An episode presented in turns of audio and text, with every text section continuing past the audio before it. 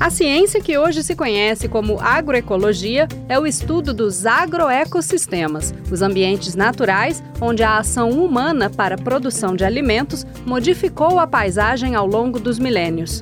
E como estamos falando da interação entre a inteligência humana e o equilíbrio ambiental, pode-se dizer que a agroecologia é uma ciência transdisciplinar, porque ela reúne especialistas em agronomia, biologia, química, geologia, sociologia e muitas outras áreas de formação. O meu nome é Cintia Simes e, junto com José Carlos Oliveira, vou trazer esse debate para você, aqui no Salão Verde. Salão Verde. Apresentação: Cintia Sims e José Carlos Oliveira. Produção: Lucélia Cristina. Da Sibéria congelante ao Caribe ensolarado, da floresta amazônica ao deserto do Saara, os seres humanos foram capazes de se adaptar a todo tipo de ambiente. E para isso, desenvolveram muitas técnicas para produzir alimentos. Então, a agroecologia organiza o conhecimento científico a partir da experiência dos produtores.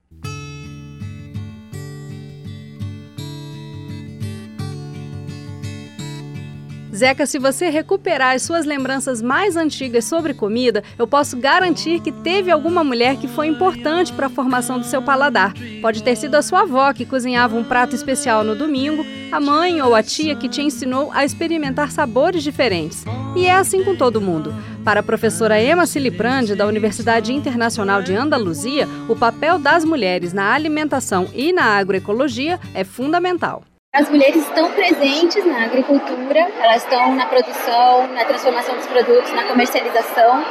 Elas estão trabalhando com práticas agroecológicas a vida toda. Então, se elas são as, as, as protagonistas dessas experiências, elas têm que ser ouvidas, elas têm que estar em todas as discussões a respeito disso, porque elas têm experiência, elas têm ideias, elas têm propostas. Mas parece que a igualdade de gênero ainda não é uma realidade no campo. Faz tempo que o trabalho da professora Emma Siliprandi tem sido sobre o protagonismo das mulheres camponesas. Quando a gente se pergunta por que, que as lideranças são todas homens do meio rural, por que as, as vozes que são escutadas na academia, na política mesmo, são as vozes masculinas, é o feminismo que vai nos dar essa resposta. É porque existe um silenciamento das mulheres, como se elas não existissem, e, é, ou como se o que elas fazem não tivesse nenhuma importância. Lembra da casinha da bruxa toda feita de doces na história de João e Maria? Quem não lembra, não é? Então, Zeca, não é só nos contos de fadas que as pessoas podem se alimentar no meio da floresta. Na verdade, uma das vertentes da agroecologia garante que é possível plantar uma floresta de comida.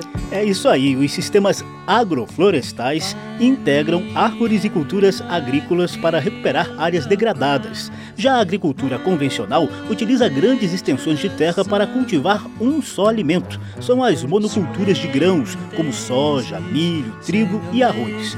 Mas para o agricultor suíço Ernest Gotts, um sistema agroflorestal também pode comportar esses cultivos.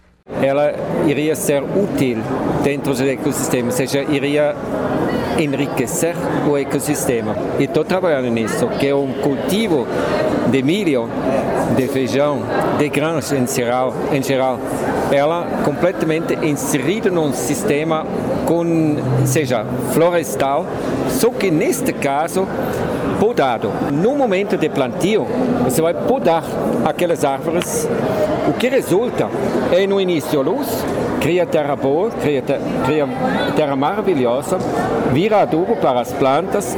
Aquele tanto de luz faz com que todos, qualquer planta eh, de ciclo curto vai crescer bastante. Os alimentos produzidos com as técnicas agroecológicas são orgânicos. Isso quer dizer que não se usam produtos químicos para defender as culturas de possíveis pragas. Aliás, praga é um conceito que não existe nesse modelo de agricultura. O agricultor Ernest Gott explica que cada ser vivo tem uma função no ecossistema. O que, que posso fazer para que a minha interação seja benéfica? De repente eu vou colher muito mais e vou colher cada ano mais e o sistema fica cada vez mais rico. A gente tem que chegar para uma agricultura da paz. Seja, em vez de olhar por concorrência, por competição fria, olhar o que, que tu podes fazer? O que, que tu podes contribuir? Então, em conjunto, nós vamos muito mais longe do que um só. Daisies, sing a lazy song beneath the sun.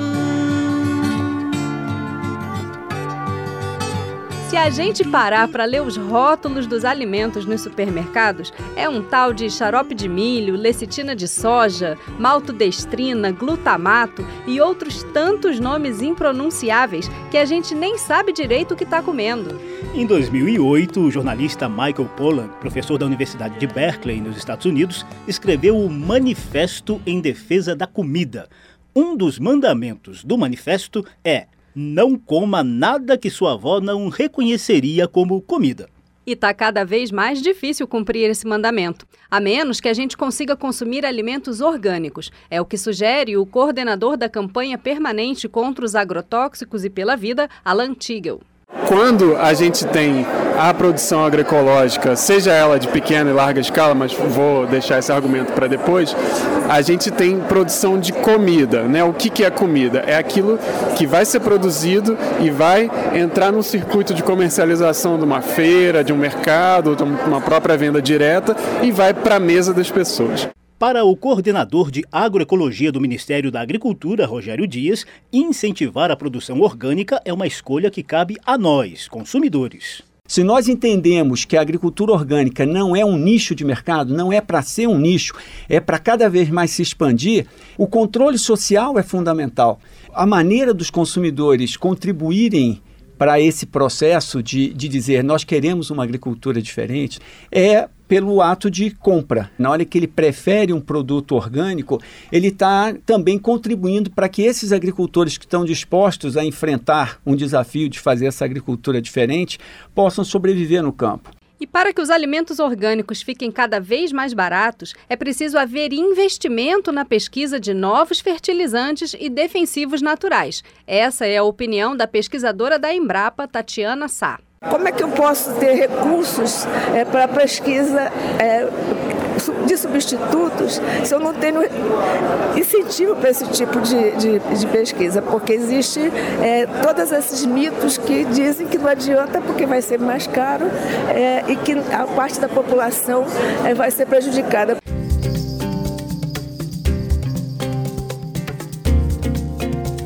Esse ano, a Comissão de Meio Ambiente e Desenvolvimento Sustentável da Câmara dos Deputados tem feito várias audiências públicas sobre as questões da agroecologia. O presidente da comissão, deputado Nilton Tato, do PT de São Paulo, avalia que a mudança do modelo de agricultura dominante no país pode demorar, mas deve começar agora. Nós precisamos, na verdade, é, aproveitar a, as experiências, inúmeras experiências que você tem no país de produção agroecológica, é, já inclusive algumas fazendas, né, já com produção em escala, é, e, e, apostar nesse outro caminho.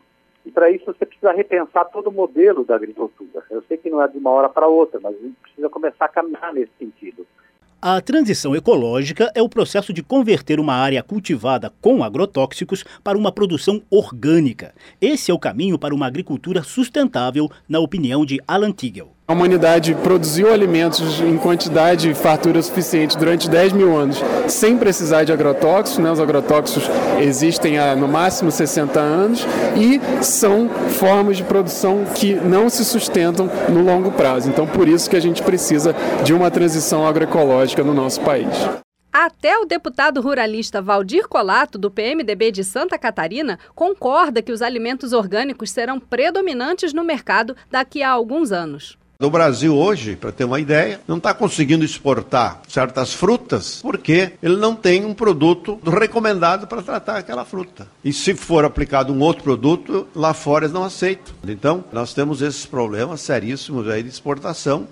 E nós vamos, caminhamos, pode ter certeza, As próprias indústrias, as próprias indústrias dos químicos estão indo para o orgânico, para o natural. Nós temos vários produtos já aqui, tanto animal como vegetal, que são naturais. E, e, o produtor é assim. Se ele puder usar um produto orgânico, natural, ele usa, com NIM. Né? Muita gente usa o NIM aí, que é uma planta né, indiana que está aqui, que é um inseticida muito bom, é biológico. As próprias indústrias, com certeza, daqui no máximo 10 anos, eles estarão trabalhando com produtos biológicos. E é tudo que nós queremos. Ninguém quer usar inseticida, envenenar gente, envenenar plantas, etc.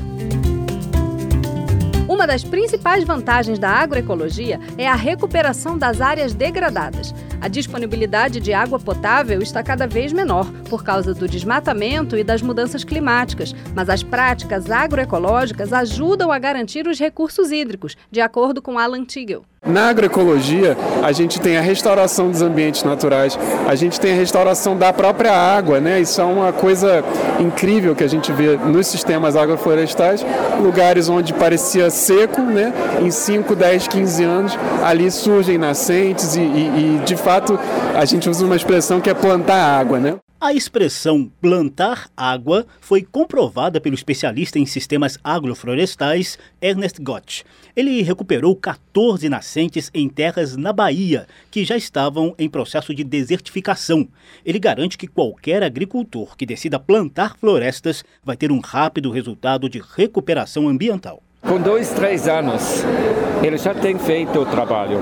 É uma é uma coisa filosófica, é uma forma de ver, de, de, de, de abarcar o mundo. A água se planta, não se pega do, do, do, lençol freático.